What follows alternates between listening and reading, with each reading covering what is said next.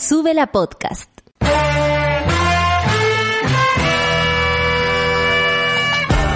Cuando despiertas en otra sintonía, ves las cosas que otros no ven.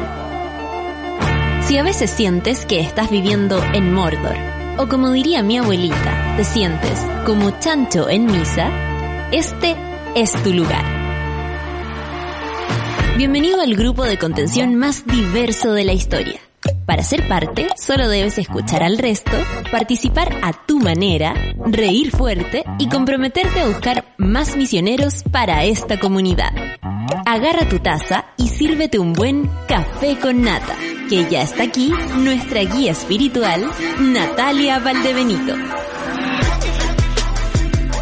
Buen día, monada. Son las 9 con 3 minutos partimos el café con nata del día de hoy. Personalmente le quiero dedicar este día a mi abuela, a mi familia. Eh, parece que el año no termina y los momentos difíciles tampoco se acaban, pero desde ese lugar me siento absolutamente contenida, si es para compartirlo con ustedes, monada, y eso, nada más. No, no, no soy muy de detalles, pero sí bien saben que que cuando algo me ocurre se me nota y como ahora no estoy dispuesta tampoco, creo que los tiempos no están para andar ocultando eh, ciertas emociones, al contrario, están a flor de piel, es que comparto con ustedes esa, esa, esa complicación, esa nube a propósito del, del tiempo que viene a continuación.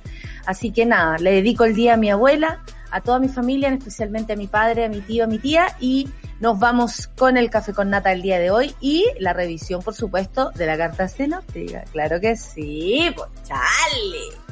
23 grados Arica, Iquique 22 grados, 21 grados en Antofagasta, Copiapó 26, 17 grados en La Serena, va a estar nublado, cosa más buena. 21 grados en Valparaíso, un solcito, pero también van a haber nubes. 29 grados en Santiago, ay, va a estar un poquito más agradable que ayer, sobre todo para la gente que se va al cerro ahora a, a correr. Fantástico este momento. 27 grados en Rancagua, 26 grados en Talca y un poco nublado, que bueno, un alivio para tal carrete. 25 grados en Chillán, 21 grados en Concepción, soleadito en Concepción, 19 grados en Temuco, 18 grados en Valdivia, igual un solazo en Valdivia se anuncia, Puerto Montt 15 grados, Coyhaique 12 grados, 12 grados también, ay, le, quiero mandar saludos a mi amiga de Coyhaique que hace rato que no la saludo, besos y abrazos para ti. Torres del Paine eh, va a estar con 12 grados y con lluvia. Punta Arenas también 11 grados y lluvia. 25 grados en Isla de Pascua, 18 grados en Juan Fernández, 0 grados en la Antártica. Los titulares del día de hoy son más o menos así. Turismo en la Araucanía, tras el eclipse hubo un sin control, dice, y ahora hay que esperar las consecuencias. La verdad es que nadie controló la entrada ni salida de la gente. Y hay que decir que Pucón es pequeño, es un lugar no tan grande.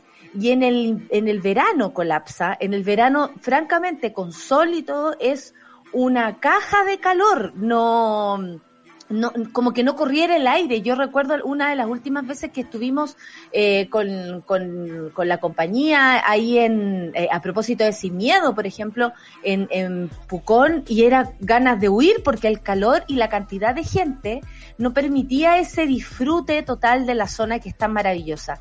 Y yo me imagino que ayer en la Araucanía había ese mismo rollo a propósito del eclipse, y bueno, ahora tendrán que ver cómo vuelven esas personas que se andaban venteando, porque también bonito ir y ver el eclipse desde el lugar donde estabas, pero no teníais para qué irte a la feria artesanal, para qué ir al restaurante, para qué ir al, eh, o tal vez al restaurante sí, con todas las medidas de cuidado, pero para qué a la playa.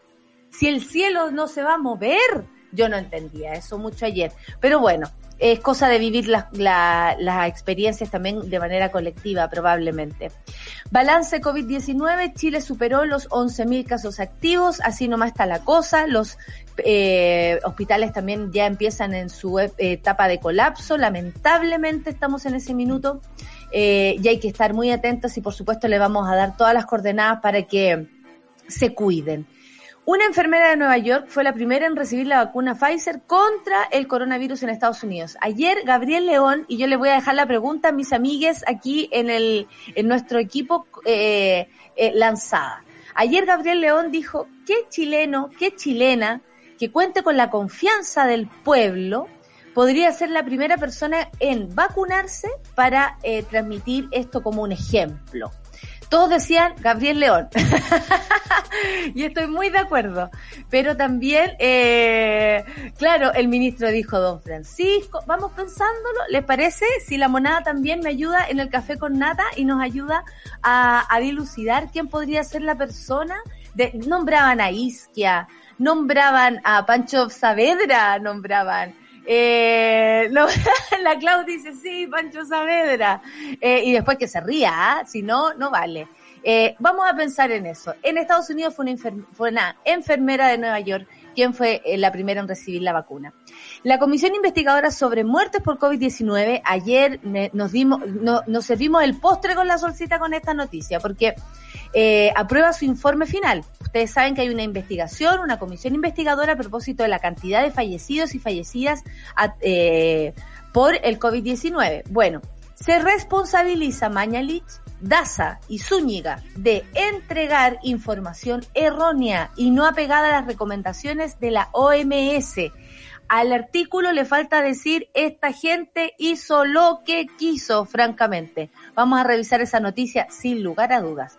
Fiscalía rechaza proyecto de indulto a presos tras el 18 de octubre. Ustedes lo saben, ayer estuvimos con la abogada a propósito de los presos de la revuelta y lo catalogan como gravísima señal ayer me dejó muy mal también que el presidente dijera que él estaba dispuesto incluso a vetar este tipo de proyecto y bueno, eh, y, con la información nos dimos cuenta que no todas las personas eh, se atribuyen el mismo, comillas, delito.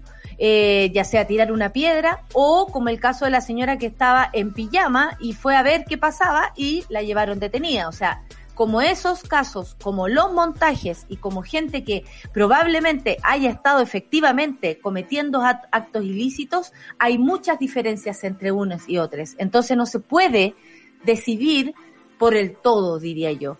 Y esa es la gran conversación que hoy día podríamos tener a través de este tema. Caso Romario Veloz, capitán del ejército que ordenó disparar en manifestación, quedó en prisión preventiva.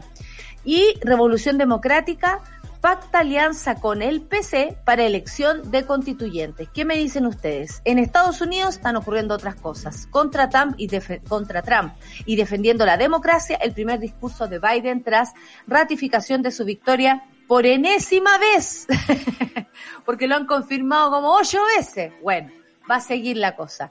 Mira, me encanta que la canción de Babasónicos a continuación sea la pregunta, porque cuando Trump va a asumir que perdió, francamente, es como ayer el presidente dijera lo que realmente tenía que responder a través de la pregunta que le hizo el periodista ahí que se consagró en el año, ¿ah? Cerramos el año con el mejor periodista del mundo al preguntarle al presidente, oye, ¿qué hacemos? ¿Qué hace presidente usted con el 7% si con la presidenta Michelle Bachelet anda haciendo campaña para sacarla de la moneda? Ah, bueno, a propósito de la vacuna, vamos a escuchar Babasónicos y la pregunta, café con nata A veces me echan de mi propia casa. Una hora antes que me lo merezca. El tiempo es curioso como aquel jurado de sello de baile que todos pretenden ganar o participar, donde se muestra gente al borde. La pregunta es: La vida es un vaso de gaseosa aguada. Como una secuencia de bromas pesadas Disfruta este trago porque al terminar habrá que pagar y quizá pagar lo demás. Habrá que insistir como lo hicimos tantas veces. La pregunta es, ¿quién está dispuesto a matar? ¿Quién está dispuesto a morir? ¿Quién va a defender? La pregunta es, ¿quién va a defenderte de mí? ¿Quién está dispuesto a luchar?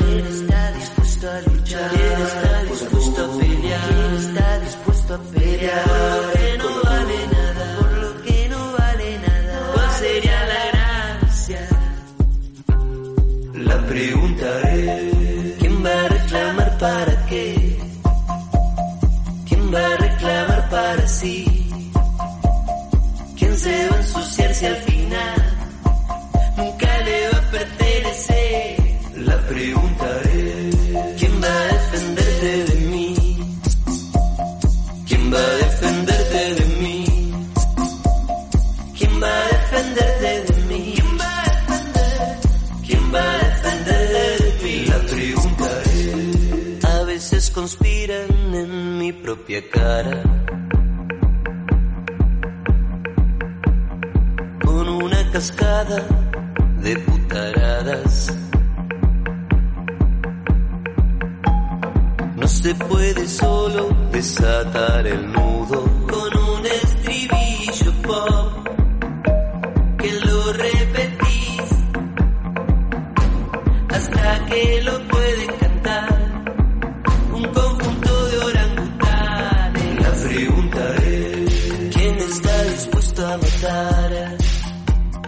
¿Quién está dispuesto a morir? ¿Quién va a defender? La pregunta es, ¿quién va a defenderte de mí? ¿Quién está dispuesto a luchar? ¿Quién está dispuesto a luchar? ¿Quién está dispuesto a pelear? ¿Quién está dispuesto a pelear? No vale nada,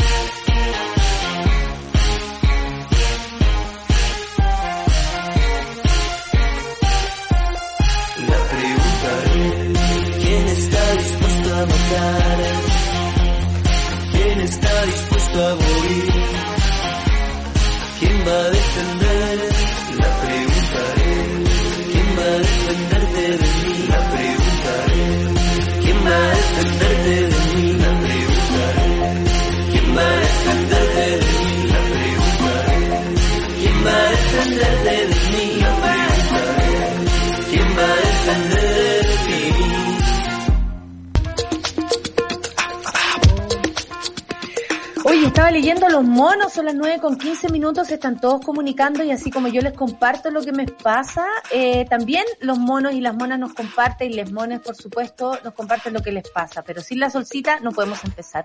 Bienvenida, solcita, siempre de rayita. Hola, hola. Sí. Otra más. Es como que hay dos cajones de rayas en mi casa. Sí, es como para mí las poleras blancas y las poleras negras. Claro, a veces lavo la ropa y es como rayas. qué bonito, Oye, qué bonito. algo que está pasando aquí. Oye, mira, la gente está comentando, la Cara Orellana nos dice, eh, martes ya conectada mi querido Café con Nata, ahora está confirmado, puedo comentarles lo que ocurrió acá en Puchuncaví. Adulto mayor cae de camilla de CESFAM en Puchuncaví y murió instantáneamente. Familia acusa negligencia. Esto fue el sábado 12 de diciembre.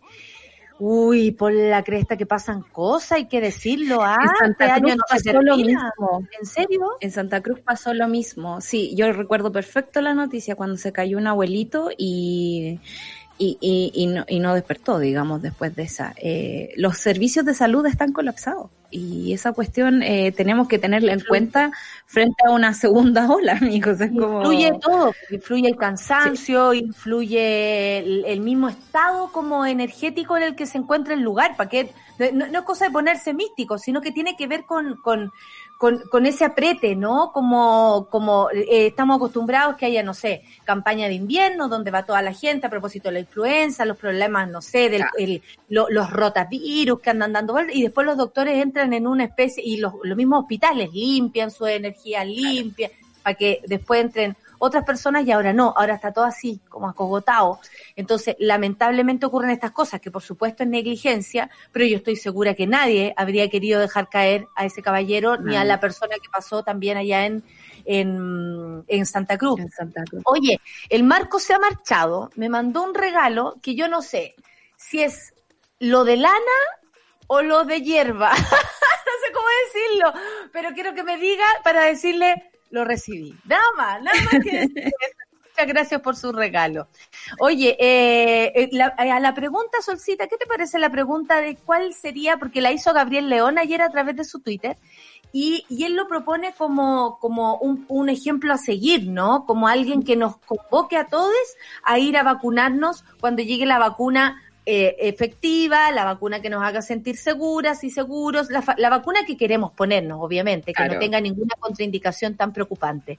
Eh, ¿A ti qué se te ocurre? Porque yo anoté. Carolina Regui, dijo la, la, la, la Orfe. Francisco Saavedra se decía ayer, la isquia, pero está embarazada, tal vez no está eh, calificada para eso. Hay ciertas vacunas que se han probado en embarazadas y otras no todavía. el presidente de la República, el mismo Gabriel León, el profe Massa, don Francisco. ¿Quién creís tú? Yo de verdad eh, pondría a una persona común y silvestre, nadie famoso. O sea, una... Un como en, en Inglaterra. Alguien que, que sea simbólicamente, alguien que se llame Felipito, ya que no podemos tener a Felipito, Que pero se de llamen verdad, acá como, como las calles, Aníbal Pinto. Ni que en, todos los, en todos los lugares hay una calle que, se llama, que es Bernardo Aníbal Pinto. Bernardo Quille. atroce, atroce es todo. Bueno, si pasa algo, Eh, ahí pagan. Claro, eh, pero francamente yo pondría a alguien que, que sea anónimo, que sea alguien que realmente lo necesite, sobre todo por el clima político de Chile.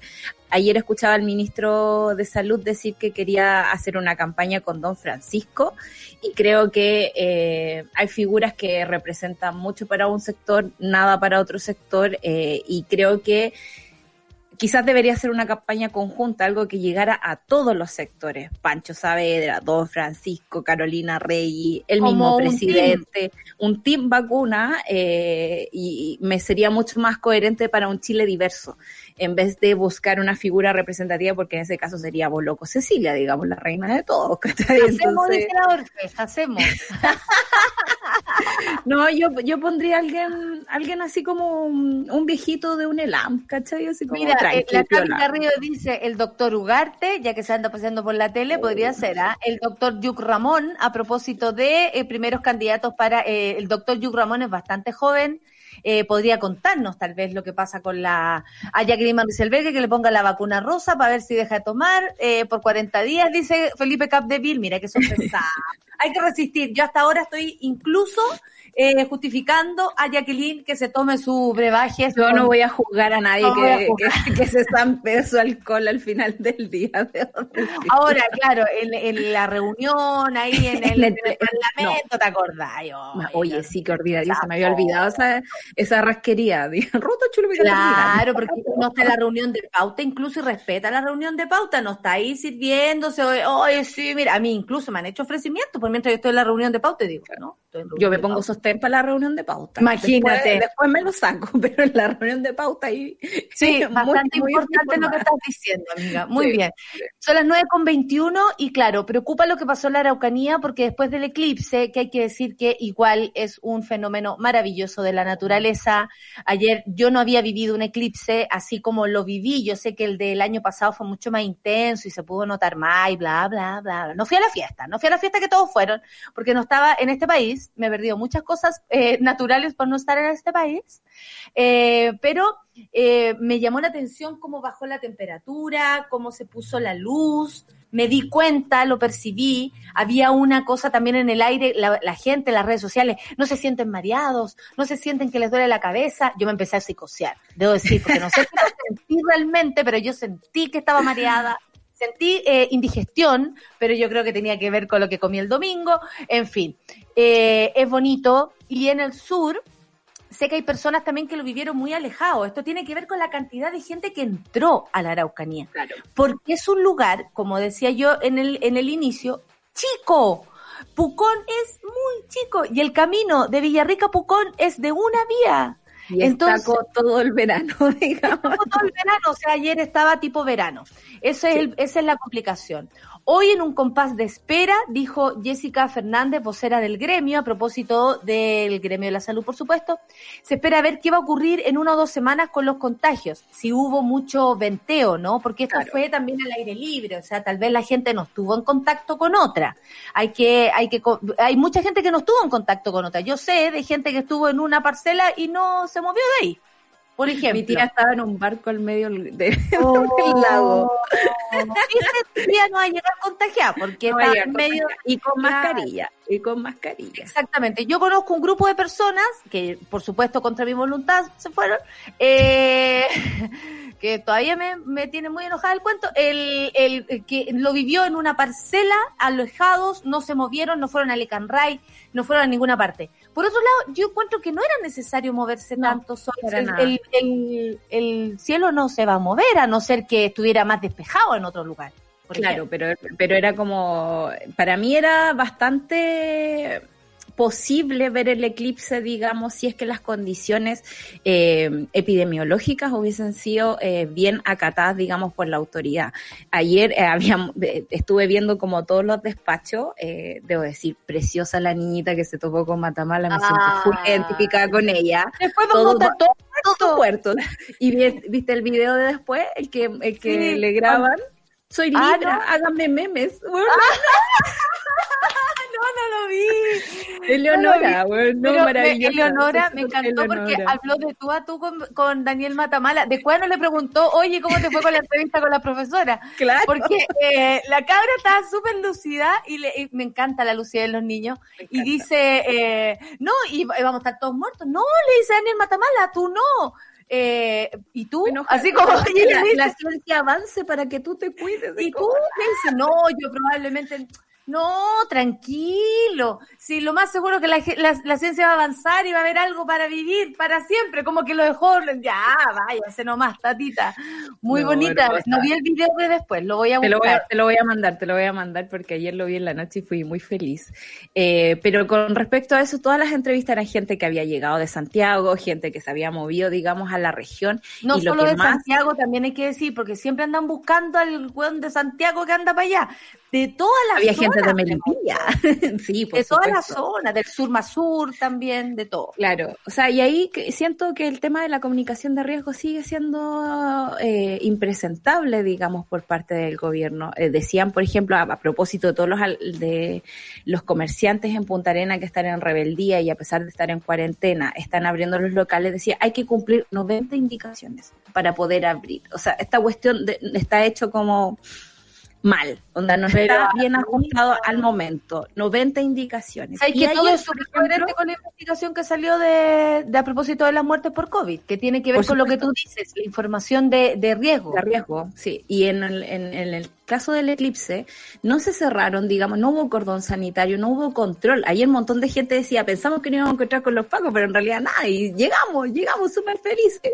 Y claro, hay que aprovechar quizás, porque el peso de este año ha sido muy, muy tremendo, y el peso, digamos, de vivir un acontecimiento astronómico como un eclipse, de verdad te da energía para seguir el resto del año. Pero los comerciantes, los gremios del turismo y las mismas personas de, de estas localidades están muy preocupadas porque ellos querían salvar el verano, digamos. Y un evento como este y un rebrote por un evento como este podría complicarles el verano eh, que sigue. Entonces, cuando no hay regulación, la cosa se complica. Hay regulación, digamos, para esas navidades con 15 personas, 18 que en el fondo no nos Pero tampoco hay ¡Ay!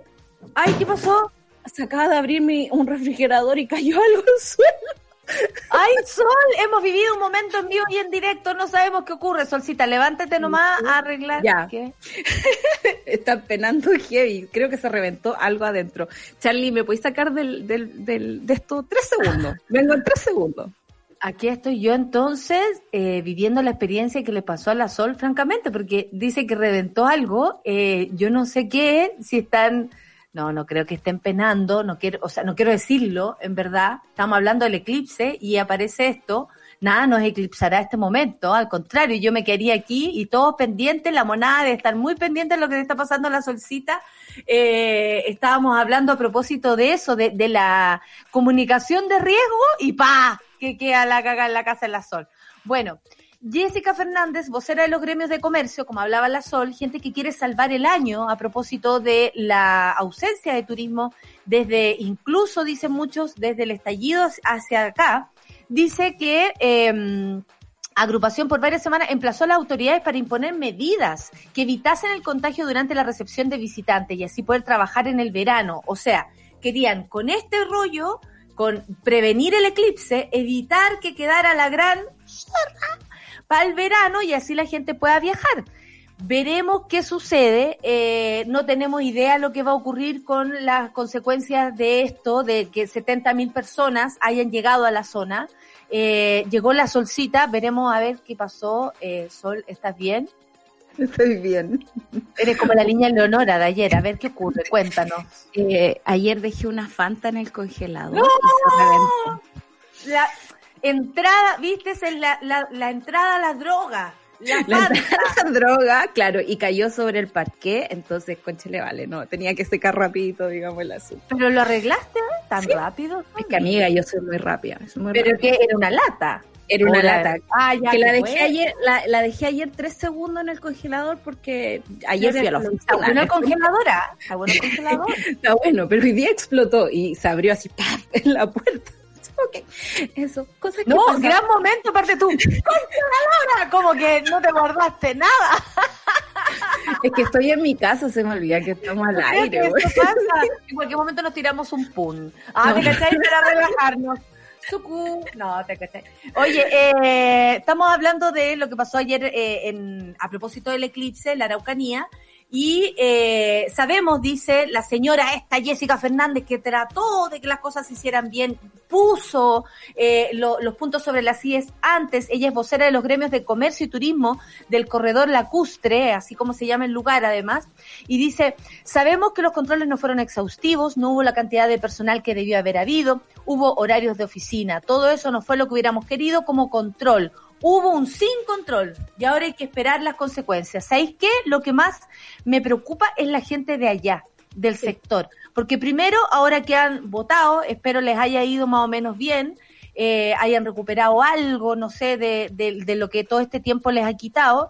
Eh, sobre todo el ánimo también, ¿no? De decir, vamos, sigamos, salgamos adelante. Pero por otro lado, si llegó alguien allá contagiado y llevó la, la cochinada, o alguien se va a venir para acá, o para cualquier región, porque no solamente preocupémonos de Santiago, sino que para cualquier parte que parta la persona, Melipilla, como tú decías, Claro. o tantos lugares de, la- de los cuales la gente viajó, eh, vamos a tener que esperar. Y claramente hay que esperar resultados de todo esto.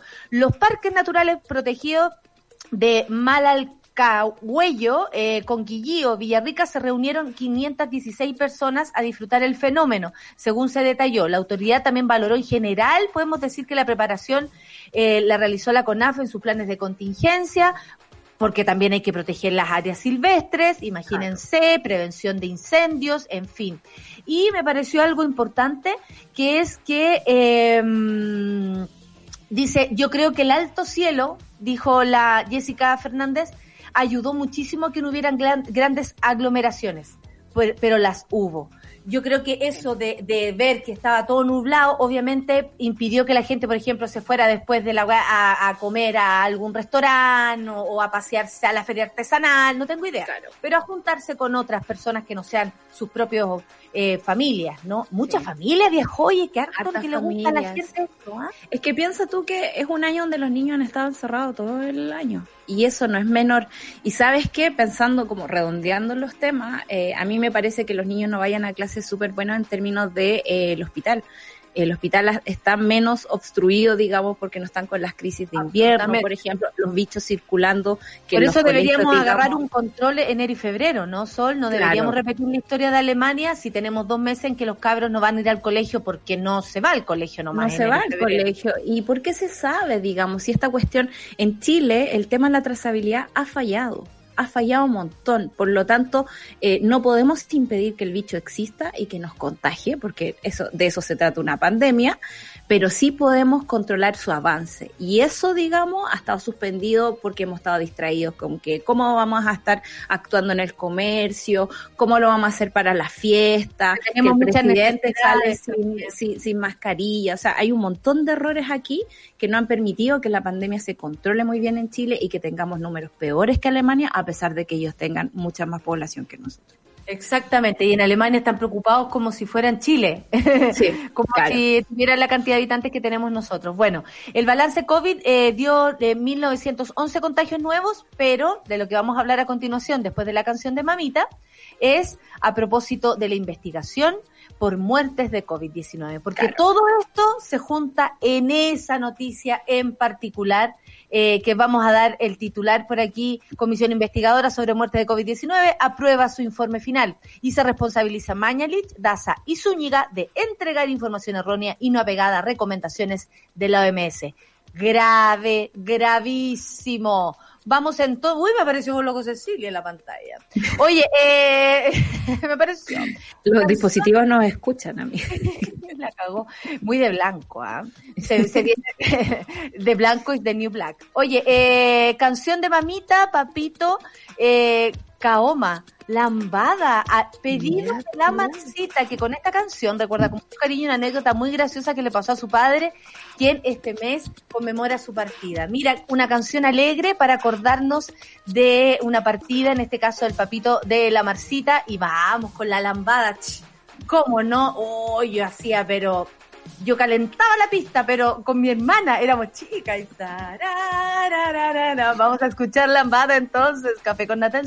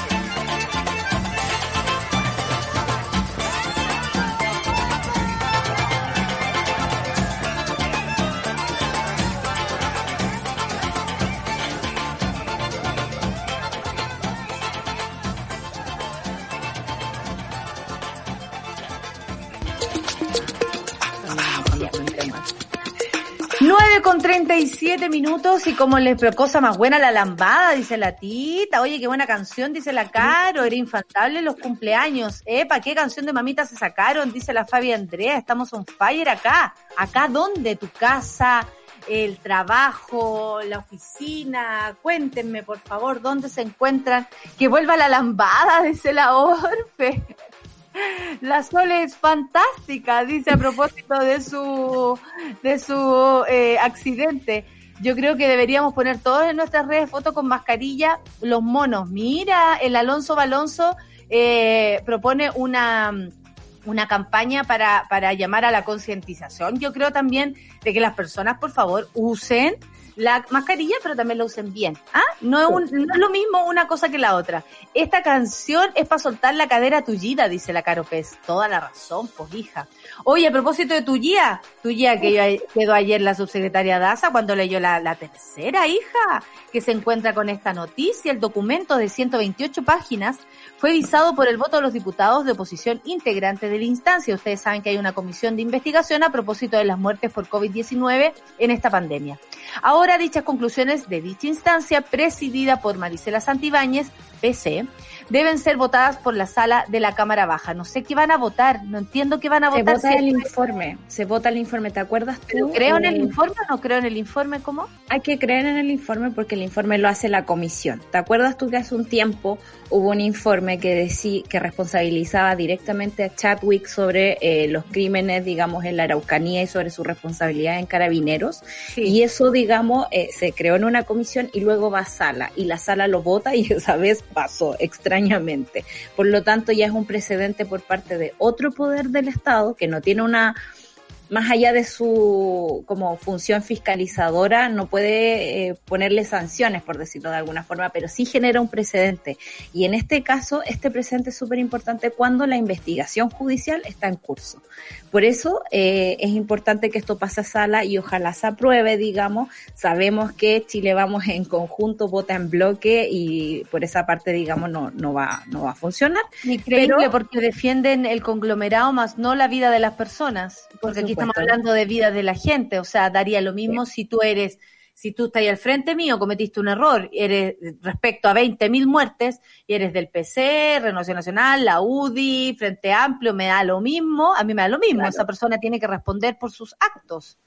Lástima que aquí hay sesgo e ideología. Uy, que ideologizado No es todo. para una, no es para un solo lado la ideología, es demasiado ingenuo pensar eso, ¿cachai? Como meterle la ideología a un solo sector. Aquí la ideología es el lente por el cual la gente mira, y en ese caso, eh, en Chile vamos, eh, siempre ha habido como una defensa corporativa de ciertas personas y de ciertos ministros por sobre, digamos, la vida de las personas. En este caso, el, el tema de las inscripciones de muerte es muy delicado y me parece que es bueno que pase por aquí antes de la investigación judicial. Hay que recordar lo siguiente. Por ejemplo, resulta evidente que el gobierno cometió varios desaciertos comunicacionales, los cuales expresaban mensajes eh, hacia la ciudadanía poco claros, polemizando además públicamente con las recomendaciones de los expertos. ¿Cómo olvidarlo? Esto es puro hacer memoria.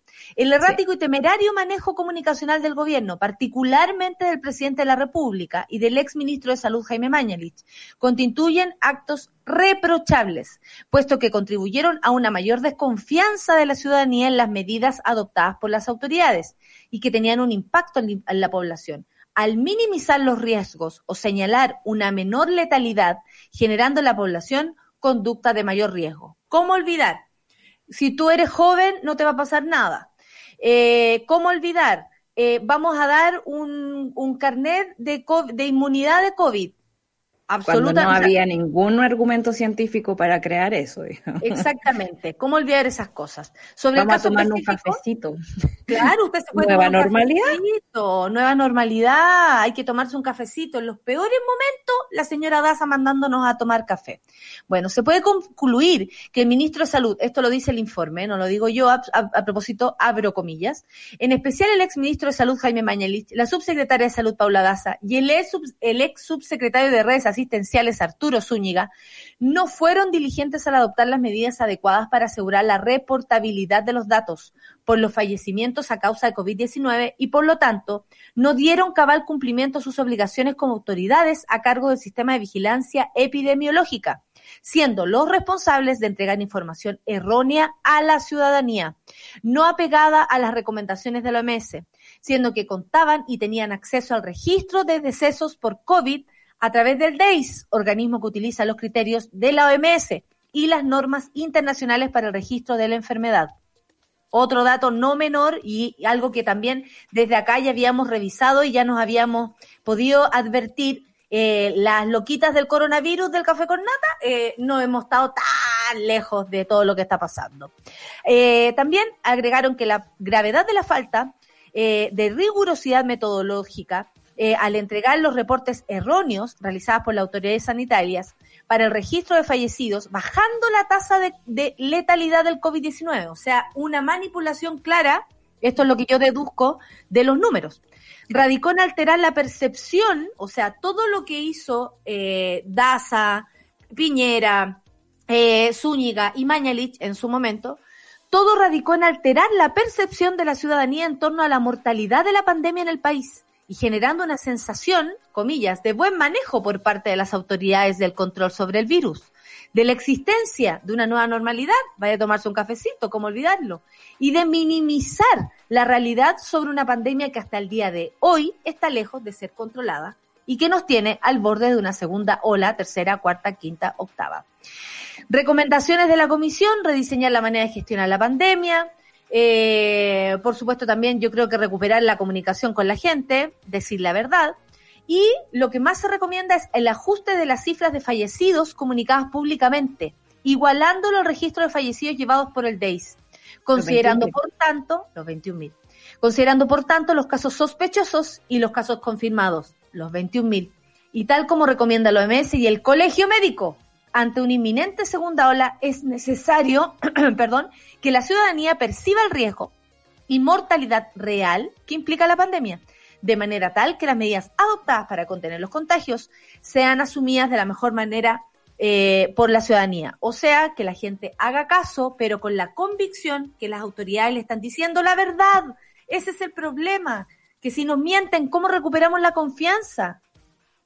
Sí, es muy complicado porque en realidad no sé si eh, yo ni siquiera aspiro a recuperar la confianza. Este es un gobierno, digamos, que nos dispara los ojos, entonces es bien complicado. En términos, ya sabemos que el 7% y ese tipo de cosas, eh, a mí, digamos, no, no me gusta ponerlo en términos de sacar o no sacar al presidente, pero sí en términos de cómo manejas un país y cuál es tu credibilidad frente a una pandemia.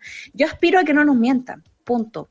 Y que, que el riesgo, digamos, que se nos comunique sea real.Nosotros al principio lo vimos acá, dijimos, esto, estas tablas que se hacían en comparación de América Latina, por supuesto que van a ser favorables a nosotros si Chile ostenta, digamos, un grado de eh, desarrollo, y lo digo entre comillas, distinto al resto del continente. Eh, obvio que ahí vamos a salir bien, pero si vemos nuestra realidad, nuestro propio ombligo, si contamos el caso de fallecidos por millón de habitantes, la realidad es muy distinta. Y ese riesgo no fue eh, conversado, no fue socializado, sino más bien, eh, y, como recuerdo, digamos, el artículo en Nature que decía cómo es que la soberbia ha jugado en contra del cuidado de, la, de, los ciudadanos en pandemia. Y ahí se hablaba de Chile, se hablaba de este ministro campeón, ¿no? Que nos decía, no, si estamos, pero súper controlados, tenemos eh, aquí disposición para todas las personas en los hospitales, hemos conseguido los mejores tratamientos, como, como dicen en el campo, el cachero las pampas, pues, o sea, una cuestión que yo decía, amigo, hello, estamos viendo una pandemia con un virus que no conocemos, que tiene mutaciones distintas a cómo se había desarrollado antes, y eh, nos enfrentamos frente a, una incertidumbre que no es normal. Eh, y frente a eso, nuestras autoridades eh, se manejaron con soberbia.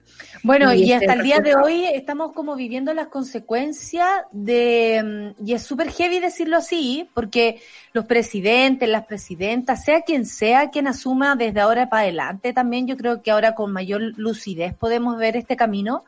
Eh, no puede ser una persona que solo le interese velar por sus propios intereses. Y aquí hemos visto un presidente, así como estábamos hablando de Chile Vamos, por ejemplo, que reacciona eh, en contra de todo lo que sea investigar o descubrir la verdad respecto a esto y tapar de alguna manera los errores que han cometido el gobierno. Eh, no, yo no entendería que votaran en contra de una investigación, sería muy extraño, porque la investigación por algo se hacen, por algo se asumió también esa comisión de investigación. Eh, entonces, no podemos estar a merced, y esto tal vez de pero, pero, pero grullo, porque honestamente ya estamos ahí, pero no podemos estar a merced de un lunático o de una persona que solamente piense en lo que eh, le pasa eh, a sí mismo. Eh, ayer, por ejemplo, la entrevista Solcita, la conferencia de prensa, eh, y donde el periodista le hace la, la, la gran pregunta, ¿Qué hacemos con.? Bueno, le hizo una pregunta como de tres partes, ¿ah? Yo estaba Me esperando. y, ¿A qué hora viene la parte del 7%? ¿A qué hora viene la parte del 7%? Pues yo dije, este weón se va a escapar. Bueno, le preguntó y le dijo, usted, cuando la presidenta Bachelet tenía un 18%, pues yo recuerdo, un 18% de, de, mm, Aprobación. de aprobación de parte de la gente, usted llamó y su coalición, eh, de hecho, Alamán, ahora eh, eh, ministro de este gobierno, llamaron eh, con mucha fuerza a decir que no había legitimidad en la gobernabilidad de la presidenta Bachelet.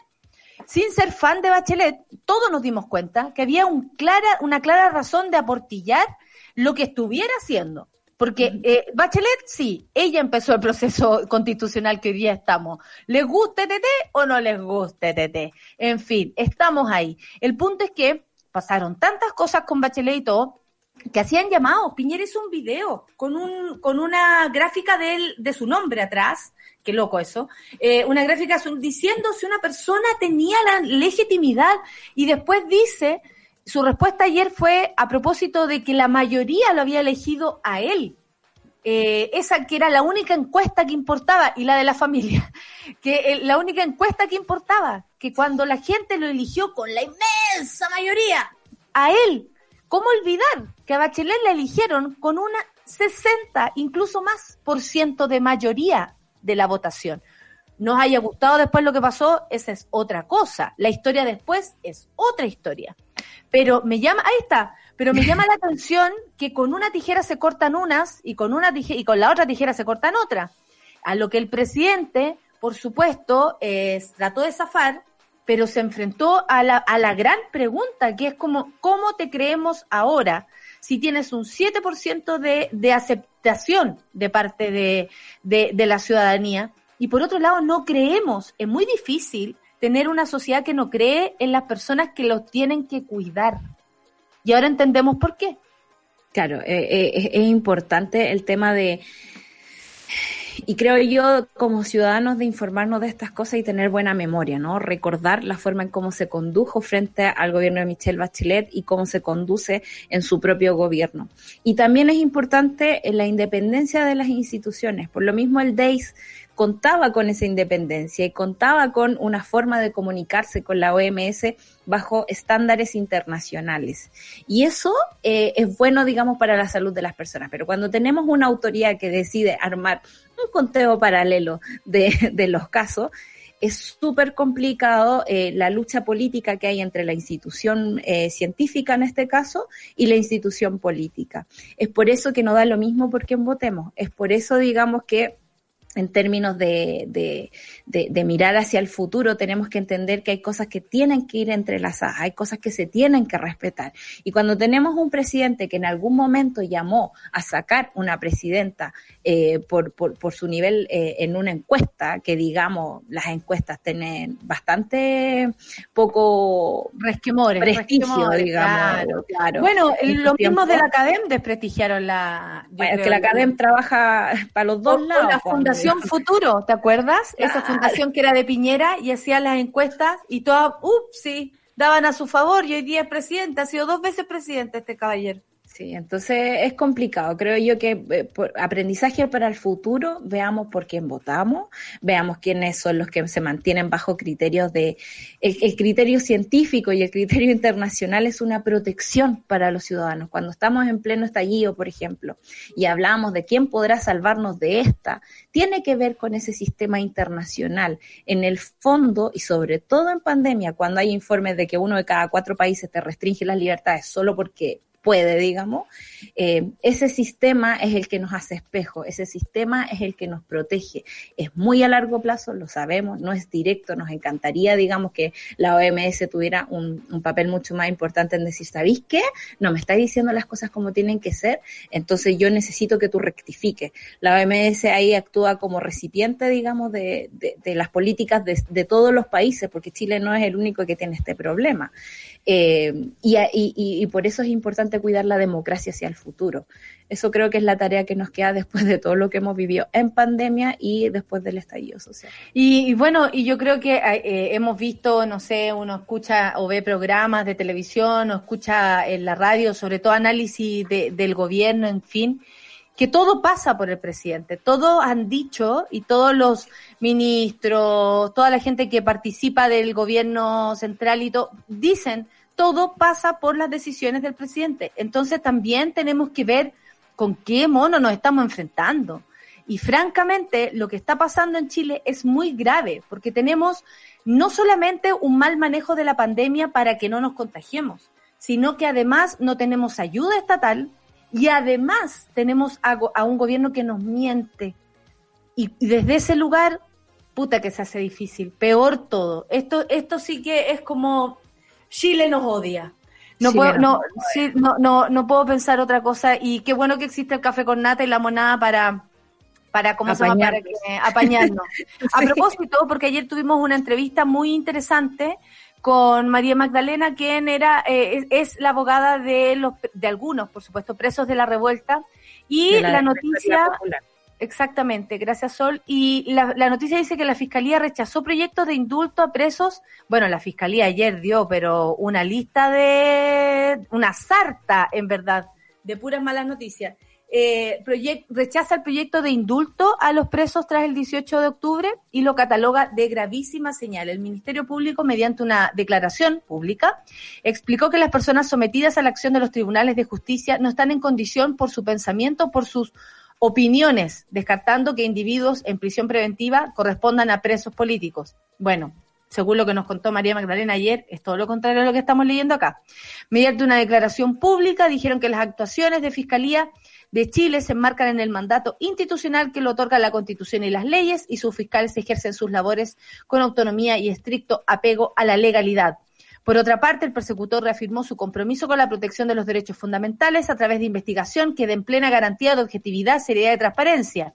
Bueno, y agilidad también podríamos ponerle para que muchas de las personas que están ahí por otros motivos, por favor, salgan pronto. Porque una cosa son los delitos y la otra es una señora que andaba en pijama y se fue presa por eh, a propósito de un saqueo. O sea, ¿para qué estamos con cosas? En el caso de los cuestionamientos que apuntan a presuntos presos políticos, dice acá, en Chile, o una persecución contra ciertos individuos mediante la aplicación de la, pre, de la previsión, previ, pre, prisión, prisión. Aquí dice previsión. Dice previsión. Eh, la Fiscalía expresó que no pueden compartir aseveraciones en, en ese orden a que existan ciertos de, eh, cientos de personas privadas de libertad por delitos menores o contra quienes habían hecho un uso indebido y desproporcionado del derecho penal. Las personas sometidas a la acción de tribunales, dijeron de justicia, no están en condiciones por su pensamiento o por sus opiniones. También encuentro que es adelantado eh, decir eso, a lo mismo que, que Guevara. Generalizar ¿no? también.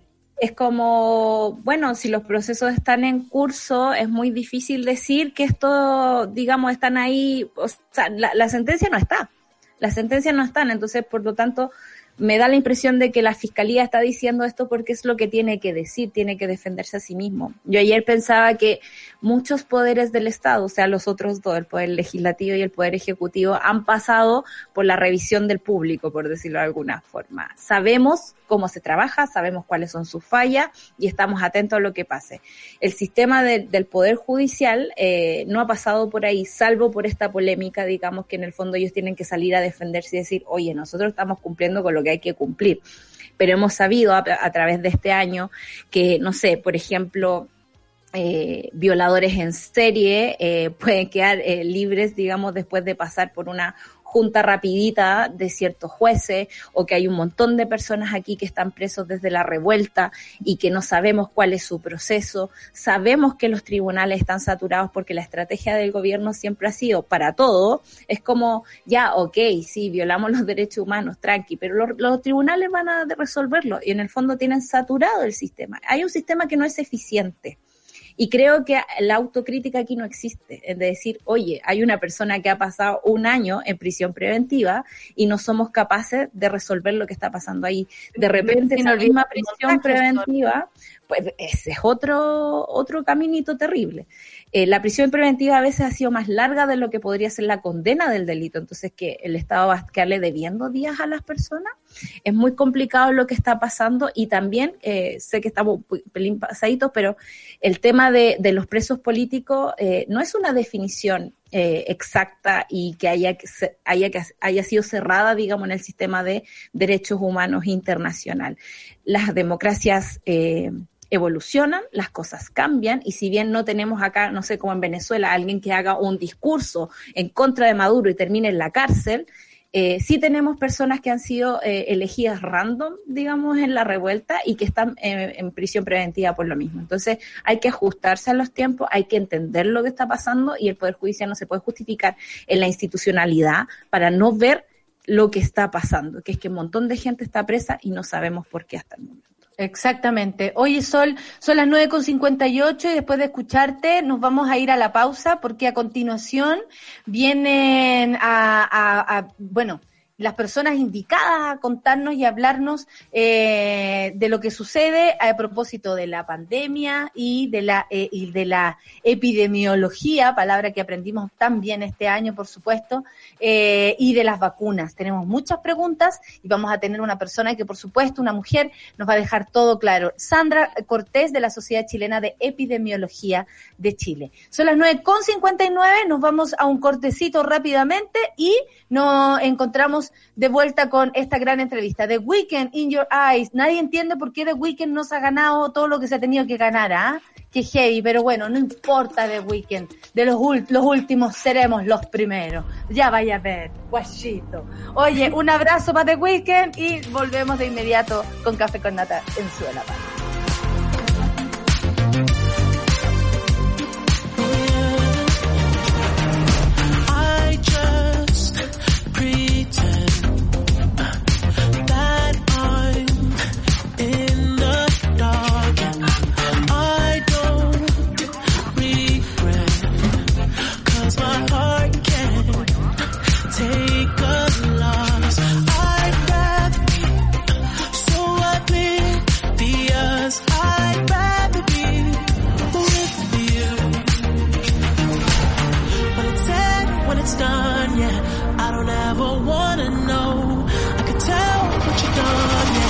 When I look at you in your eyes,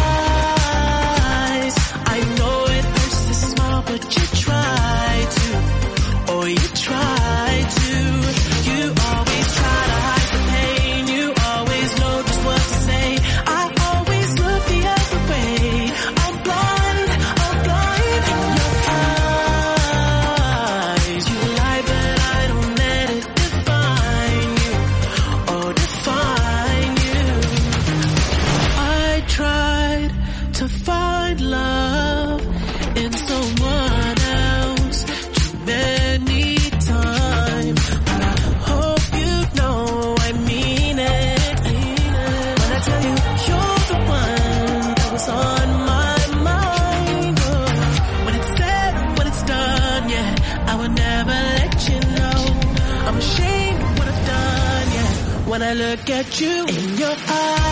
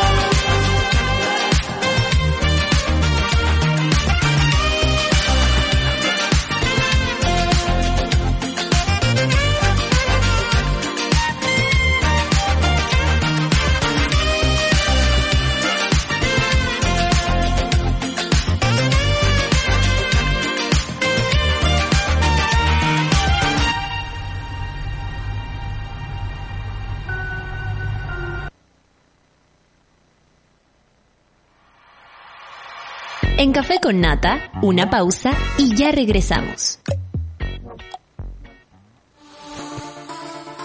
Eleva tu voz con los micrófonos USB de Blue. Streamers, podcasters y youtubers podrán crear contenido de forma profesional. Eleva tu voz. Encuéntralos en zsmart.cl. Sabemos que ya lo intentaste, que trataste y que también fallaste. Pero da lo mismo. De eso se trata la cocina, de seguir intentándolo. Y queremos que lo sigas haciendo. Por eso, a todos los nuevos cocineros, les damos la bienvenida. Welcome, nuevos chefs. Descubre todos los artículos que tenemos para ayudarte a que lo sigas pasando bien en cocinailco.cl y en los principales comercios del país.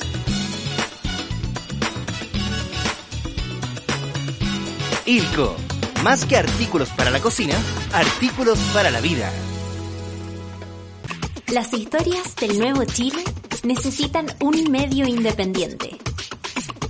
Suscríbete a Sube la Club y construyamos juntos un nuevo medio para un nuevo Chile. Baja la app y súbete a Sube la Club. Ya estamos de vuelta en Café con Nata.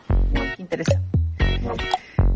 Hoy a las 15 horas, diálogos territoriales constituyentes con todos los debates que se vienen de cara en el proceso. Clima, paridad, ambiente, etcétera, con Sebastián Ainzúa y Javier Ríoseco. Ya lo saben. Además, a las 16.30 conéctese con Jamie Navarro y su nuevo capítulo de Baila con todas las novedades de la música y la onda del TikTok. Por supuesto, hoy Baila se viene como día viernes. Todos los, todos los días en Baila es viernes. Hay que decirlo.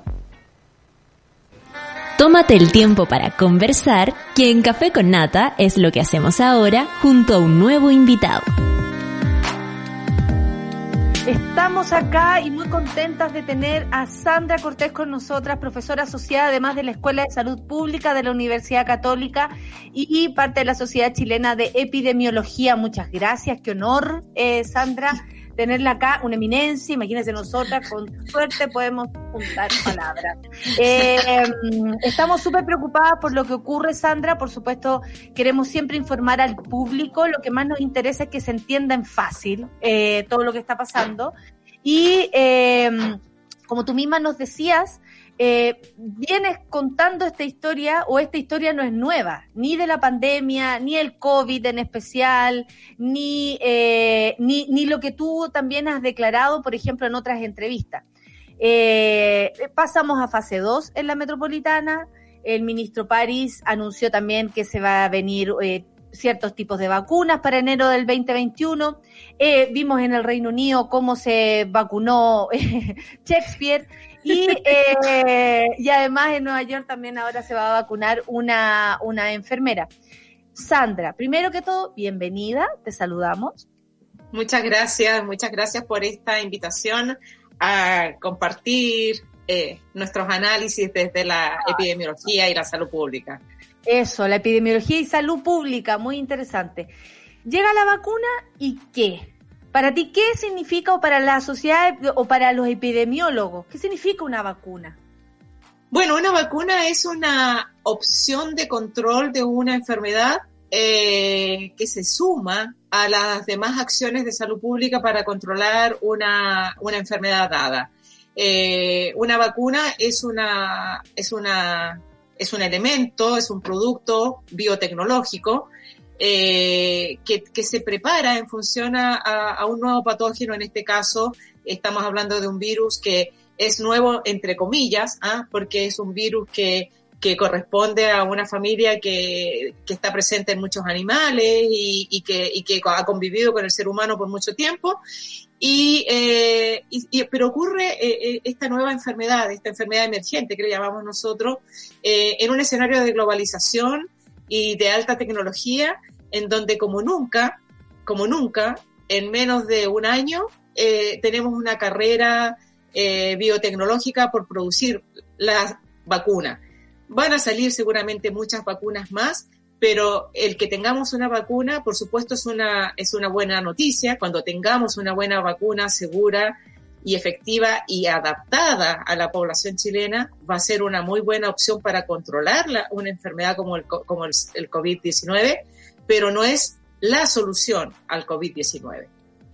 Sandra, y en ese Me quedé con la palabra adaptada. Sí, eh, por supuesto. Que por supuesto, porque eh, no sé si ustedes han tenido la oportunidad de ver ayer, por ejemplo, en el, en el New York Times salió un análisis muy interesante de la cantidad de vacunas que hay y, cada vacuna tiene una forma de administración, cada una tiene una frecuencia de, dosis, cada una tiene condiciones de, de mantención diferentes, de condiciones de traslado diferentes, pero sobre todo, y lo que debe de importar, es que cada vacuna, en lo, en lo particular, tiene la tarea de generar anticuerpos en función a un, a un diana específico para el agente patógeno. ¿Ya? Entonces, en el caso particular del SARS-CoV-2, que es el virus, eh, hay varias dianas que, son como porciones del ADN que son los que van a gatillar una respuesta inmune. Entonces, hay mucha biotecnología. Primero, afortunadamente, en tiempo récord, tenemos el genoma, sabemos perfectamente cuáles son las dianas que tiene el virus, pero no sabemos cada cuánto muta, en qué momento se expresa más un gen o en qué momento se expresa más otro. No sabemos si ese gen se modifica a través del tiempo, ni sabemos con claridad la duración de la respuesta eh, que genera esa, determinada porción del virus. Entonces, lo más importante eh, a, tener en la cabeza es que estamos en un escenario dinámico, con muchas incertidumbres, y sobre ese escenario con incertidumbres hay que tomar acciones de salud pública. Entonces, depositar la decisión de las acciones de salud pública solo en esa vacuna eh, es de riesgo. Claro.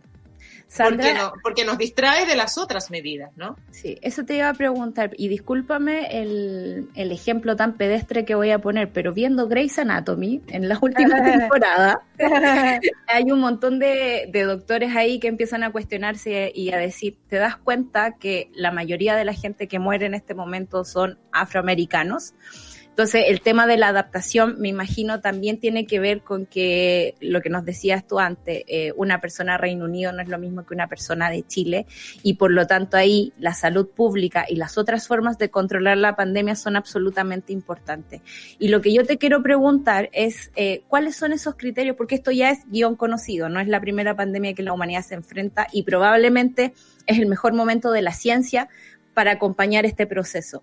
¿Cuáles son como las reglas para, para cuidar a la población en, en, tiempos de pandemia? Sabemos que la vacuna es parte de la solución, pero no completa.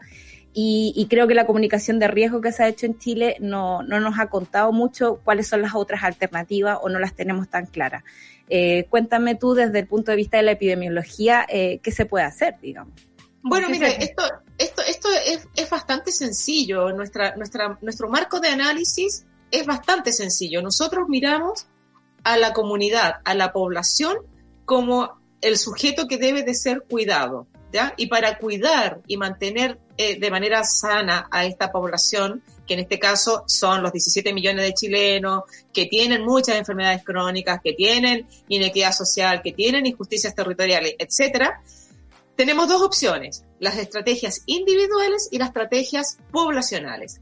Las estrategias individuales dependen de mi decisión y es mi decisión eh, la que hace que yo controle, por ejemplo, el ponerme bien la mascarilla o no. ¿Ya?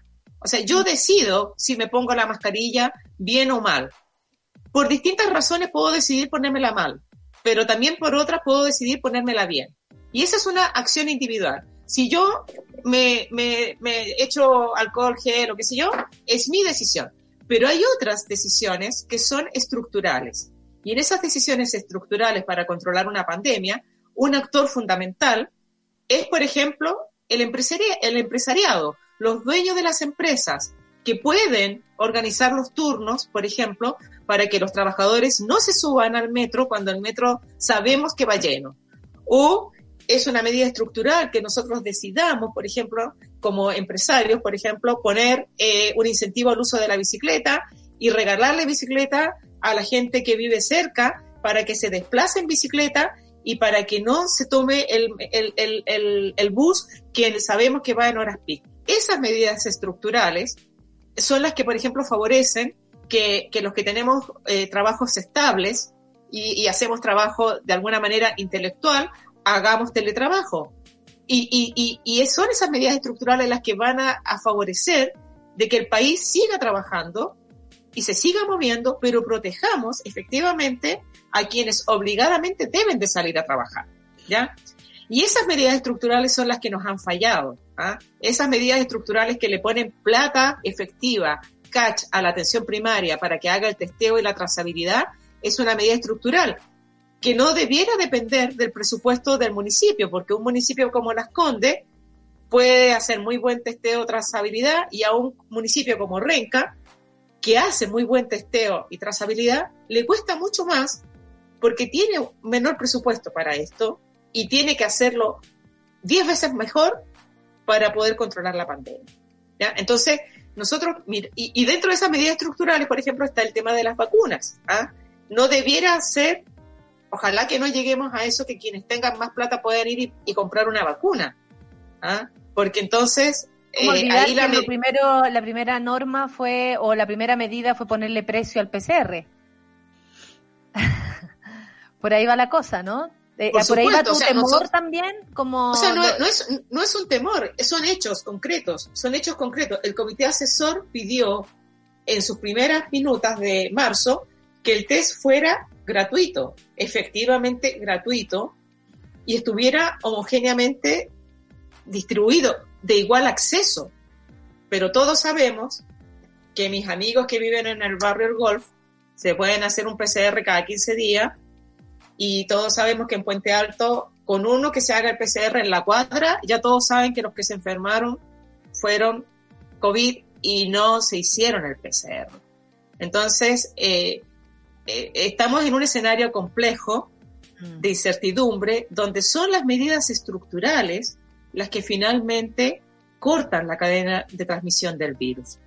Oye, eh, Sandra, y si quisiéramos arreglar este esta cagada, porque tú, tú habláis de, de, algo muy importante que tiene que ver con las medidas eh, estructurales. Y desde ahí acabamos nosotros de revisar, por ejemplo, el informe que dio la, la comisión investigadora a propósito de las muertes por COVID.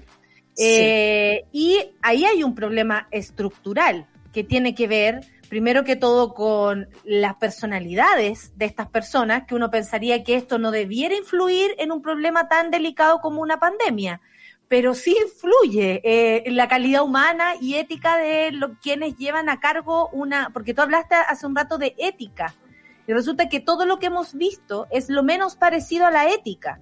Llamar a un, a un grupo de profesionales y no tomar sus eh, aprensiones, sus indicaciones, sus conocimientos y dejarlo ahí como si nada y eh, eh, sacar, hacer pared y luego tomar decisiones como cualquier cosa para el comercio, con los empresarios o, o, a tontas y a locas decirle a la gente que estamos en la normalidad.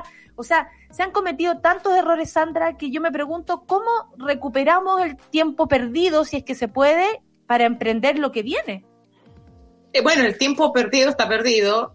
Eh, y yo aquí quiero hacer un paréntesis, eh, no, no, no paréntesis, quiero hacer un destacado en negritas. Ah. Tenemos más de 20.000 muertos en Chile. Más de 20.000 muertos. Y no hemos logrado cortar la cadena de transmisión del virus.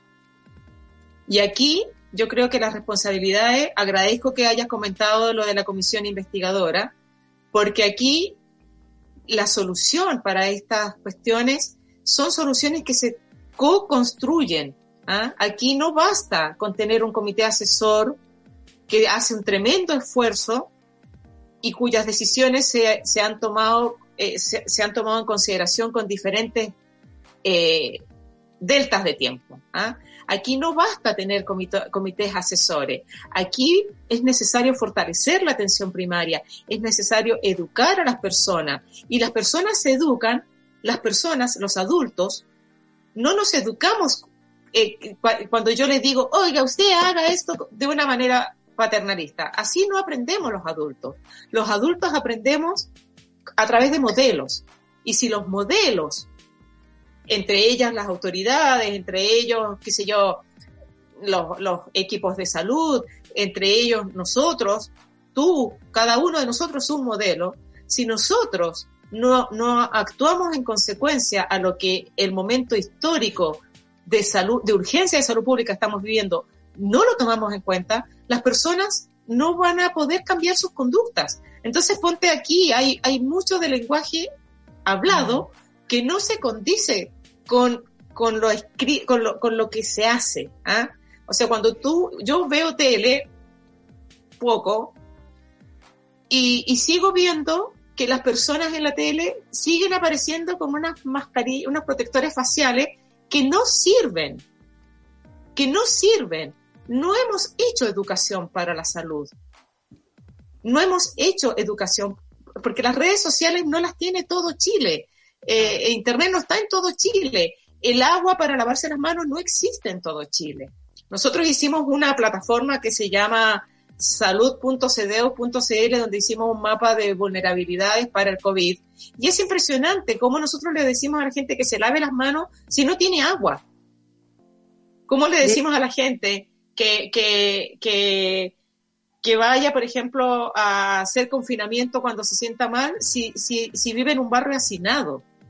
¿ya? Entonces, el qué hacer implica, yo creo, yo creo que una opción, estamos casi eh, en una, estamos entrando en, e, este era un buen momento para haber cambiado porque estamos en verano y hay buena ventilación. ¿ah? Eh, yo estoy muy preocupada por lo que viene en el otoño, porque sabemos que las casas están mal hechas, sabemos que están eh, que hay mucha gente que vive hacinada, sabemos que hay mucha gente que no tiene condiciones de vivienda óptimas y que además se calefacciona con leña y qué sé yo, y está comprobado, comprobado que el virus tiene su principal vía de transmisión por aerosoles. ¿Dónde están los aerosoles? En todas partes. ¿Dónde se concentra? En los lugares cerrados, mal ventilados. Entonces, ¿qué estamos haciendo sobre eso? no estamos haciendo nada. Entonces, ¿cómo solucionamos esto? Yo hasta he pensado ¿no? que hay que convocar a una mesa de actores de confianza, porque además esto ocurre en un escenario en donde hay muy baja confianza. ¿ah?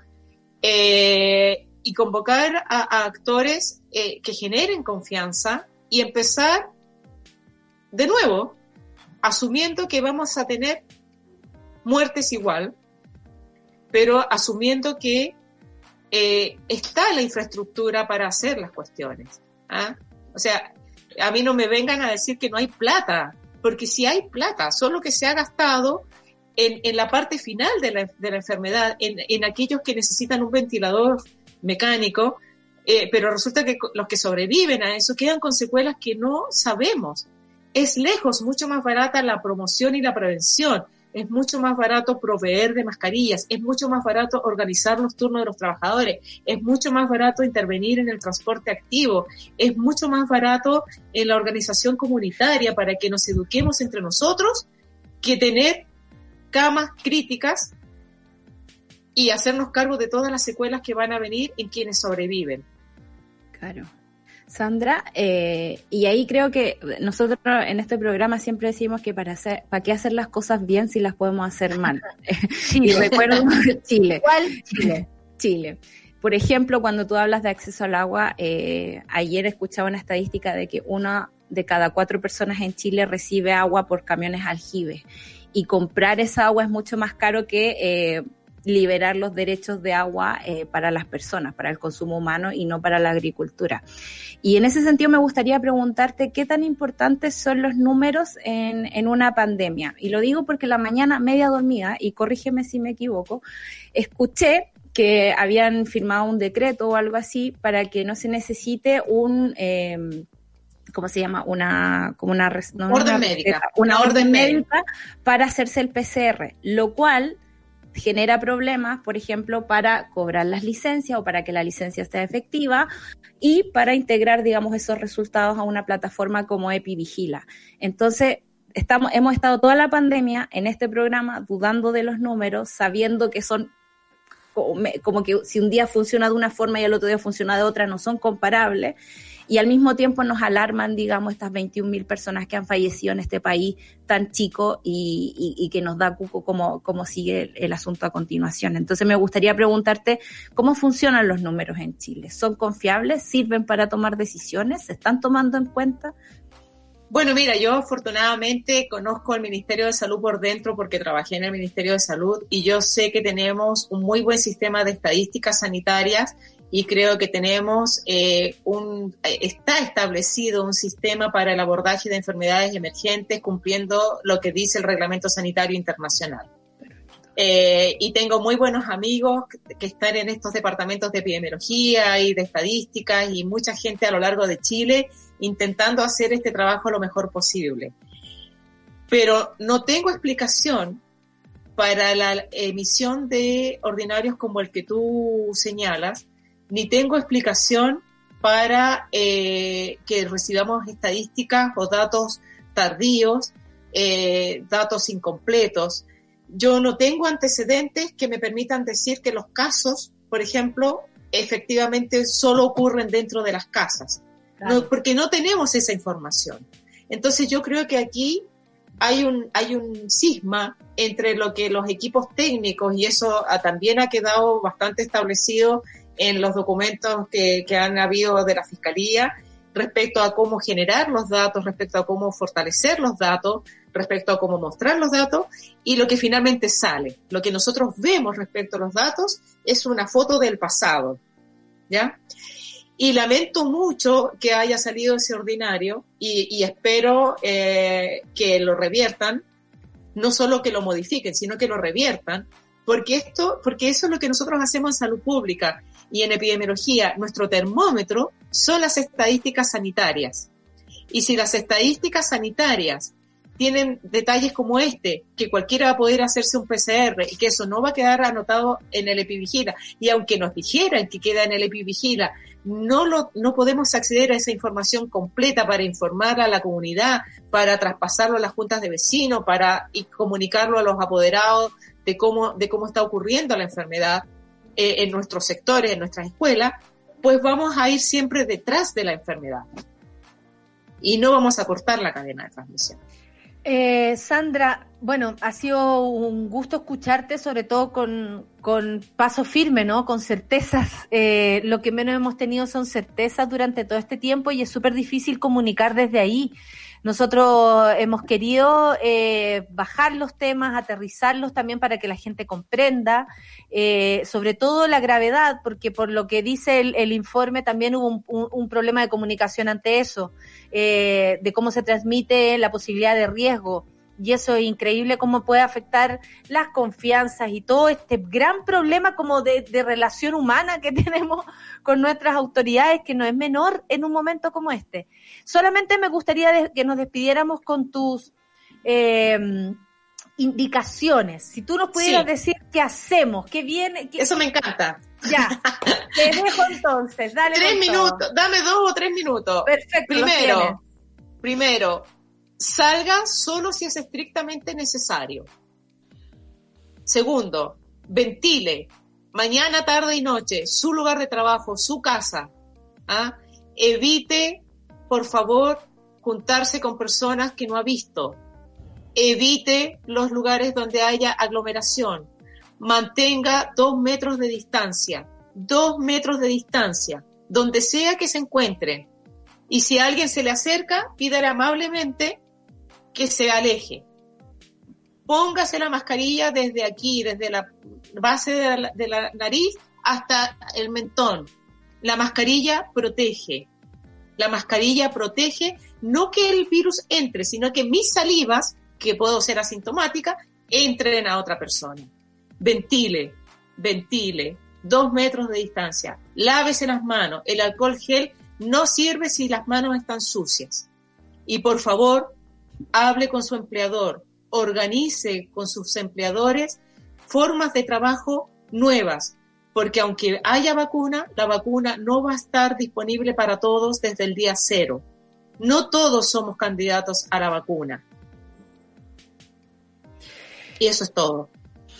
¿Qué más certeza que eso? Nos encantaría que la profe Sandra nos dijera, chiquillo, vayan a gozar la vida, pero mientras la Sandra goce la vida, nosotros no, no, no, no nos Goce la vida, goce la vida, pero con su núcleo más cercano.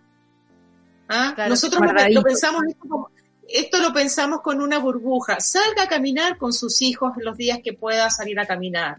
Vaya al parque, pero no vaya a meterse a un mall vaya a comer a un picnic a la, a la cordillera, pero no se vaya a meter a la Plaza Ñuñoa al restaurante en la noche, por favor. Aunque yo lo he hecho. Y, pues, como lo he hecho, lo he hecho y me he dado cuenta, y me he dado cuenta. Lávese las manos, ande con una botellita con agua y lávese las manos, ¿ya? Eh, hay que buscarle la nueva forma, hablar con el empleador, hacer, cambiar los turnos, eh, darle opciones, ¿ah? Y lamentablemente para las personas que viven hacinadas, lamentablemente para las personas que tienen trabajo precario, eh, nosotros que tenemos la opción de elegir, que somos muy pocos, tratemos de hacer la vida más fácil y hagamos lo que podemos hacer, que es no andar ocupando el espacio público eh, para que otros puedan ocupar. Claro. No lo necesitamos.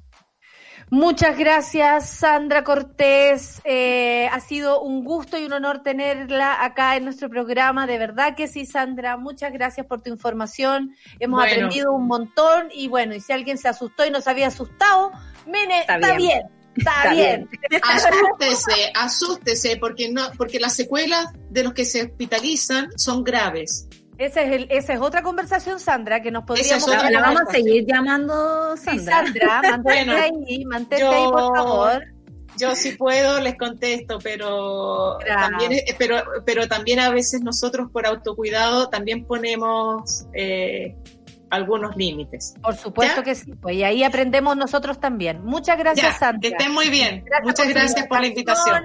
Y todo lo demás. Muchas gracias, muchos conocimientos a, a, favor de la, de la gente, si los conocimientos son los únicos que nos pueden proteger y la información es la única que también podemos nosotros tomar para poder proceder, cuidarnos en nuestro día a día.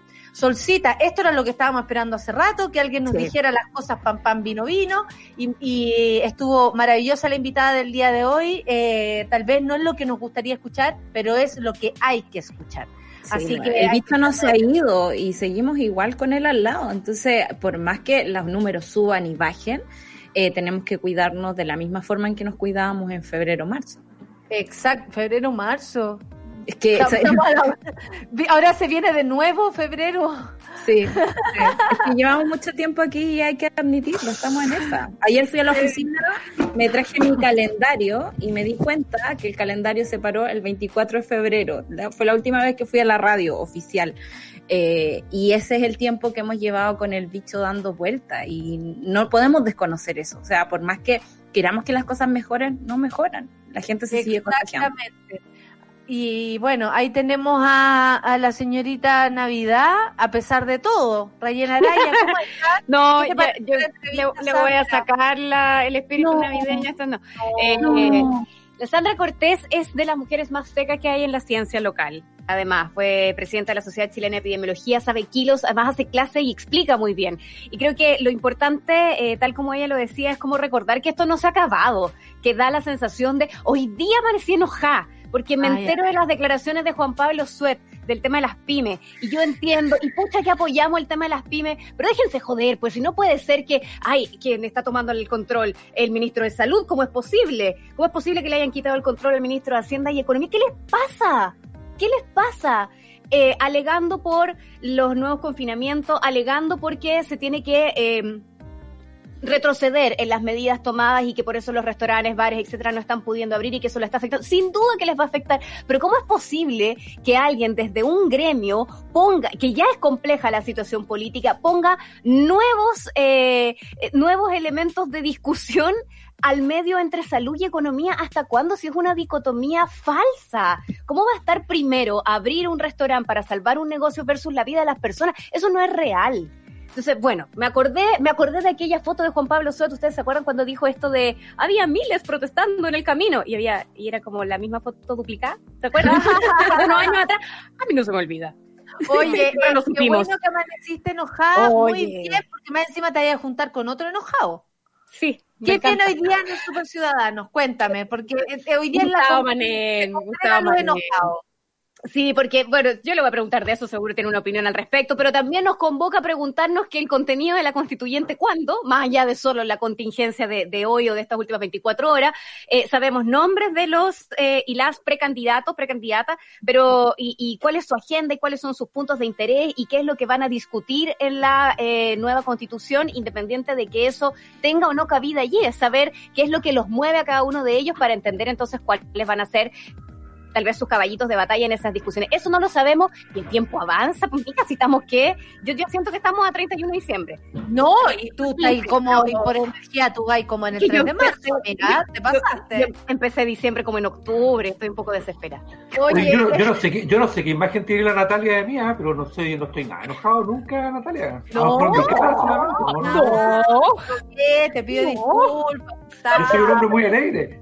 Sí, claro. Que, es que lo alegre no nos quita lo enojado. Oye, muchas gracias al equipo, por supuesto. Eh, suerte para este día, todo la monada. Y dejo con ustedes entonces. Solcita, nos vamos, nos retiramos. Despídete del público. Estén bien, cuídense. Exactamente, cuídense. Y los dejamos en manos del espíritu navideño en Sube la Radio con la Solcita. ¿eh? Nadie le puede quitar ese puesto a la Solcita. Obvio que es en ese aspecto la que la lleva. Pero Rayen llegó para equiparar las cosas. Con ustedes, Rayen Araya y Super Ciudadanos. Chao. Eso fue Café con Nata. Gracias por ser parte de esta comunidad y hacer de Mordor un lugar más apacible. Natalia Valdebenito te espera de lunes a viernes a partir de las 9 de la mañana en el matinal más piteado de Chile. Solo en Sube la Radio y en otra sintonía.